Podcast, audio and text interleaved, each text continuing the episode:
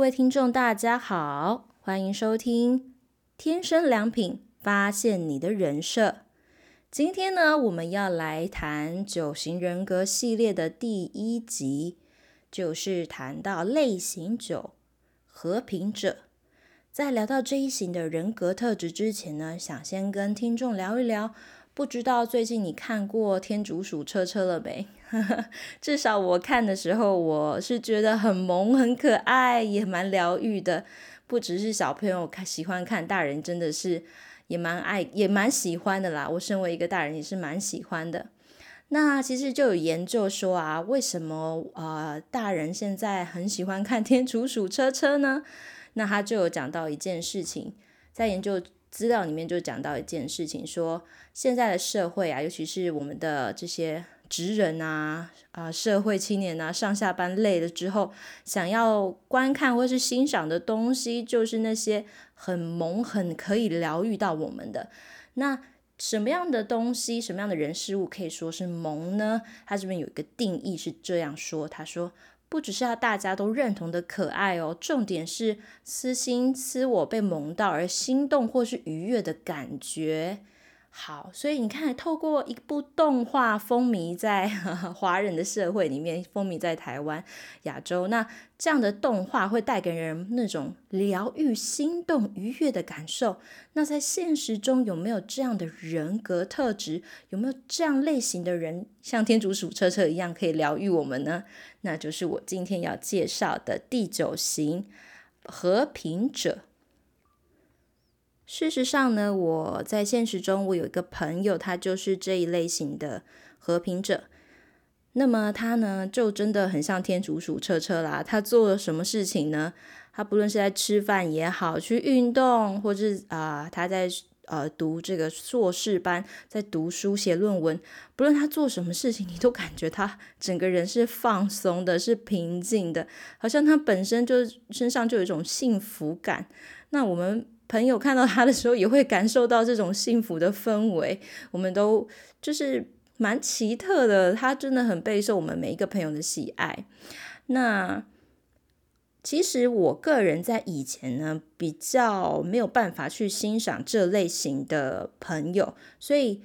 呃，我刚才上上面说到那个朋友呢，他其实在我嗯、几年以前呢，我还没有碰九型人格之前，我其实比较没有那么欣赏的。那就好像是我们现在说的小孩子看鬼灭，对不对？那大人看天竺鼠，可能我以前比较年轻的时候，就是喜欢的就是要刺激啦，然后要酷啊，朋友选朋友的方的标准就是要那种看起来酷，然后又是那种可以跟你一起去冒险刺激的。但到了现在，就是进入职场啊，工作以后，后来发现有一种朋友，就是这种类型酒的朋友特别珍贵。怎么样珍贵呢？怎么样带来就是带给我这样的前所未有的感受到这样的一个幸福跟宁静的感觉？这就是以下我要介绍的。那希望听众朋友听完之后呢，也可以跟我一样去发现类型九和平者这类型人格特质的朋友多么的好。那也可以在挑选朋友或者是跟别人交朋友的过程中去。特别去分辨哪些人是类型九，那他可以真的可以成为你很大的安慰跟帮助。那我先介，我先讲一个故事，就是真实发生在我身上的。那这这状况就是，呃，我我其实在我有很长的时间呢，有一个忧郁的情况。那我是我的忧郁是原因是因为我的。啊、过往就是我的成长背景有许多的压力是我没有排解掉的，所以长期累积，然后也没有学过，那个时候也没有学过什么心理相关背景，所以好像这个忧郁是很严重的，在我的心里面一直有的问题。那甚至后来也有去看一些门诊，精神科的门诊。但我记得早期在我不知道自己有这样情况的时候，呃，我跟我的朋友们在一起聊天。那当我讲到说，我就跟朋友说，哦，我真的觉得我感觉天天很无力、很忧郁，然后只想把房门关上，躲在房间里面，然后一直把就是自自我消失，然后呃，什么事也不想做这样。那在那个时间，那个时候，我的朋友们呢，他们有每一个人，就是经过测验，每一个人都是不同的呃类型，九型中的不同的类型。那其中就有一个，她这个女生，她是讲话比较直接的，她就说：如果你觉得很废，那你就找方法，你就找方法，嗯呃，出去也好啊，或者是做一些有意义的事啊。你在那边那么废，你也是没有用的啊。那她说的这句话就比较直接，也是告诉我说，我的状况其实是不好的，应该要去想办法去改善。那另外一个呢，另外一个女生，她就跟我说。哦，我觉得，啊、我觉得呢，你可以这样做。你应该，啊、如果你怕你自己忧郁出不了门的话呢，你就想啊，你就是想要吃饭的时候呢，你就赶快出去，出去走一走，然后多走几圈，然后再回去。这样的话，你可以在外面就是照照阳光，吃个饭也好，也不会觉得那么忧郁。好，这个朋友真的算不错，但他给的也是一个解决问题的方法，但这也不是那个时候的我需要的。那这时候。我们很棒的这个类型九的朋友就出现了，他就用他的啊非常慈爱的眼神看着我说，非常亲切慈爱的眼神看着我说：“哎，你怎么了？啊，你听起来好辛苦哦，你为什么会觉得忧郁呢？啊，发生什么事了？哇，听到的时候真的。”要哭出来，好像一线光、一束光这样照到我的黑暗里面。那这个类型的朋酒的朋友呢，他就是一个啊、非常的抚慰、安抚我的心的一个一个朋友。那在他的身上呢，也是我后来就去认识到说，透过九型人格认识到他的特质，就是类型九常常会被说是抚慰者、疗愈者，甚至是用乐观。内心的平静，试图去啊、帮助跟影响人的这样的一个人的类型。那那时我就发现说，哇，这样的类型真的是蛮特别的，也是很在我忧郁跟低潮的那一长段时间里面，他是一个很常陪伴我，然后去鼓励我的一个人，甚至他会跟我说。如果你说不出来，你发生什么事也没有关系，我陪你这样，好，我陪你。那这让我有发现到说，如果当我需要一个同理者，我需要一个朋友来同理我很辛苦的状况的时候，我会知道我需要找谁。当然不是说其他朋友不好，每一个朋友他们都有自己的人格特质，但是有的时候可能对于我们就是这一很忧郁，然后没有办法。好起就是当下就很绝望，无法好起来的人，他需要的只是一个倾听，一个同理，甚至是不带批判跟不带啊、想要左右我们，或是叫我们做，试图叫我们做什么的的建议，那些建议的一个一个真心的好友在旁边身旁，这样就好了。那这个就是我算是在认识这个朋友的过程中，第一次发现说，类型九的朋友怎么那么好，就是真的。真的，上帝创造他们怎么这么好？好像是一个天那个为着我们这些内心受伤的人而而呃创造的这样量身定做的这样的一个小天使般的疗愈者。那这是我认识到的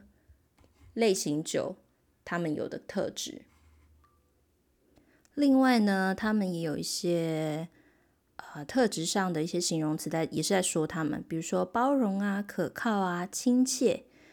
那我认识的，除了我的朋友以外，我的亲戚也是这样。我有个亲戚是啊，是我的姨丈。那他真的是一个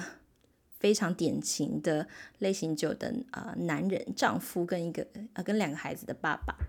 那很好玩的就是说，我发现我几乎没有看过他生气，就是他说话的时候都是那种慢慢的。然后呢，总是以你的需求为先。比如说像啊、最近过年啊，我们回家吃，回这个外婆家吃团圆饭，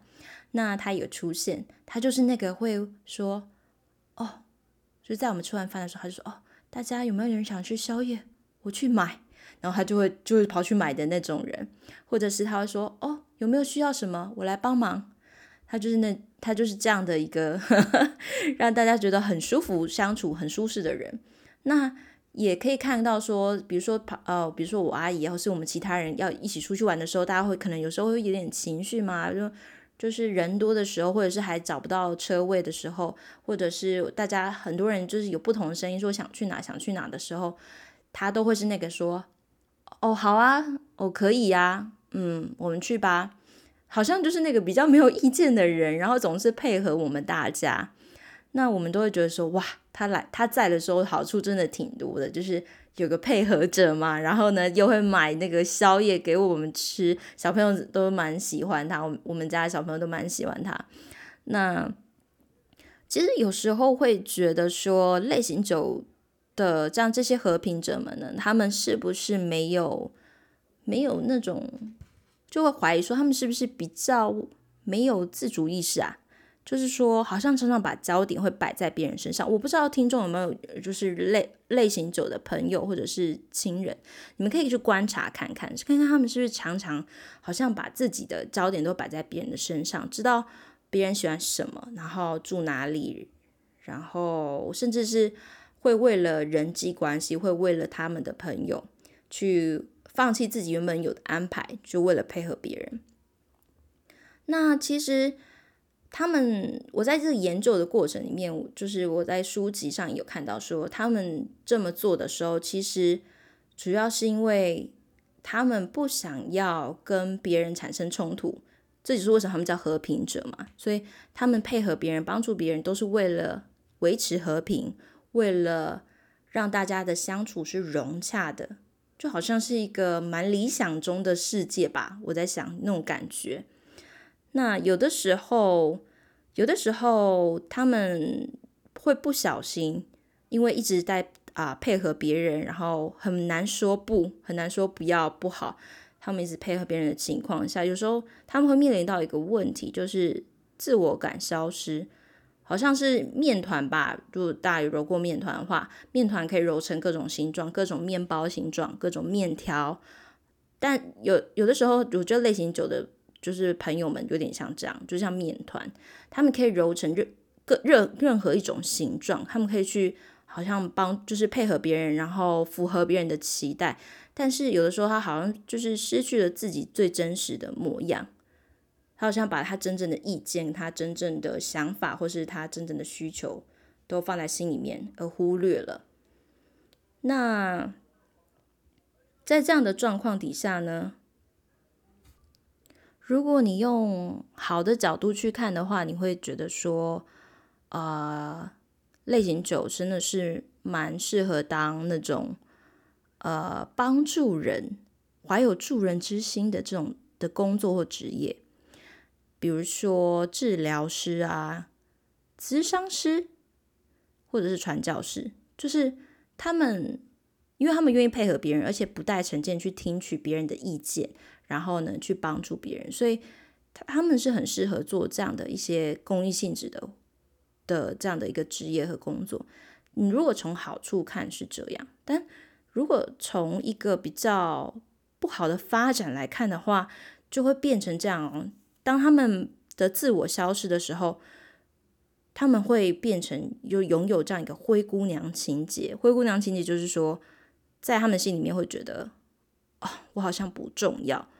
我好像就是那个举无轻重轻重的人，我就是要帮助别人，配合别人，然后维系和平，和平大使。但是他们会发现自己好像没有那么重要。那这样这样的时候呢？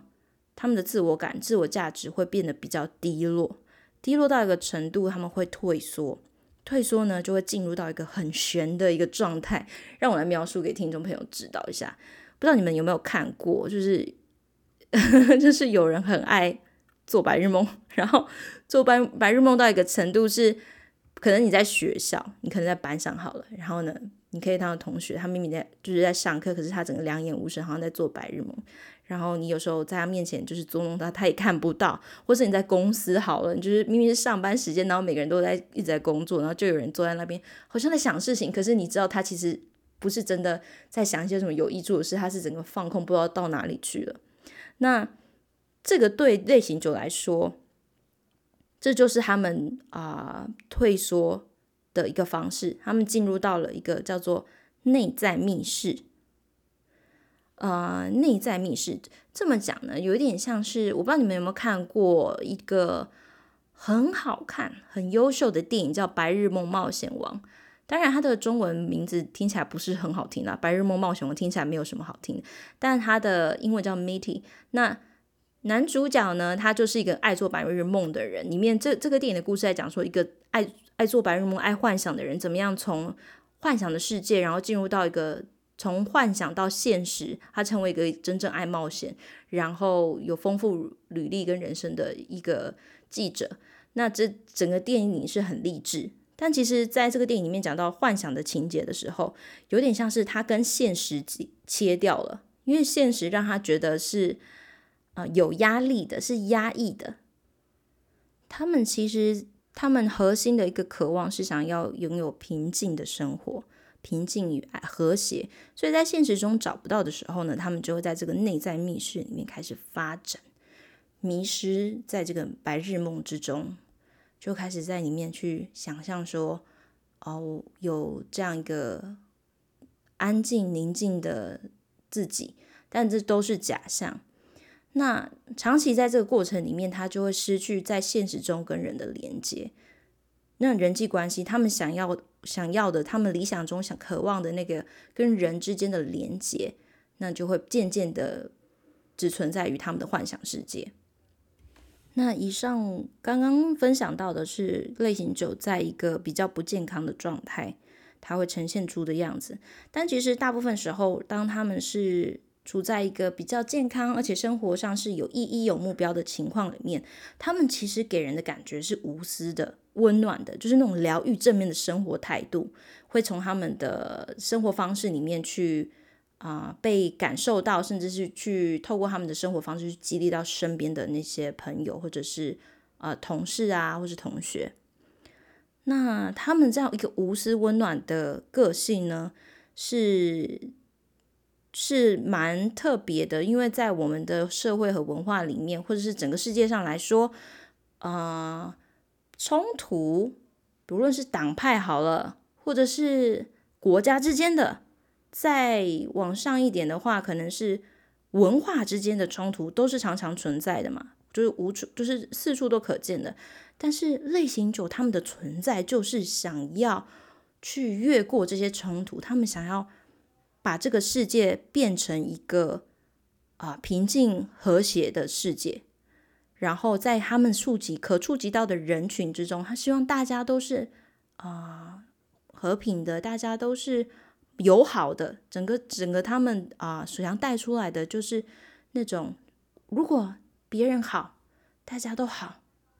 都感觉很棒，那我也会感觉很棒。所以他们，如果你有和平者的朋友的话，你会发现他们其实很常会赞美别人，因为他们去啊关注别人、赞美别人，然后促进和谐、促进友好的时候，其实就是在赞美他们自己本身。就是在证明说他们是对这个社会是真的可以带来一个很好的催化剂，就好像催化剂可以带来一个自由，呃带来一个自然以及平静，带来整个环境的和谐。但有时候有些人会滥用他们这样的特特质，就好像是说哦，他们好，他们为了他们的核心系统是我不要冲突，我要和平，我要呃宁静安稳，为了。维持和平，我不择手段，我尽一切的可能放下我自己的需要，或是放下我自己的情绪，或是放下我自己的想法去配合别人。但是有一些人就是会得寸进尺，总是有这样的人嘛，就是会得寸进尺，就是说，哦，我知道你很难说不，我知道你总是配合我们，所以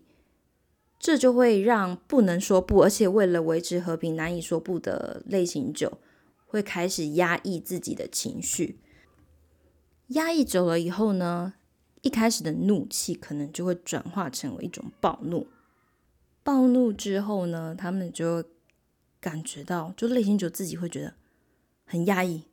我为什么突然间暴怒暴怒了呢？那身边目睹这一切的人也会觉得真不可思议耶！好好先生怎么发威了？怎么发怒了呢？那在这样的状态里面，其实类型九可能依然会不想要面对他那些长期隐忍的不满，或是面对那些郁闷的根源。所以在这样一个极度压力之下的过程里面，发展出一种受折磨的心态。那这对类型九来说，会是他们陷入一个困境的警讯。好，那么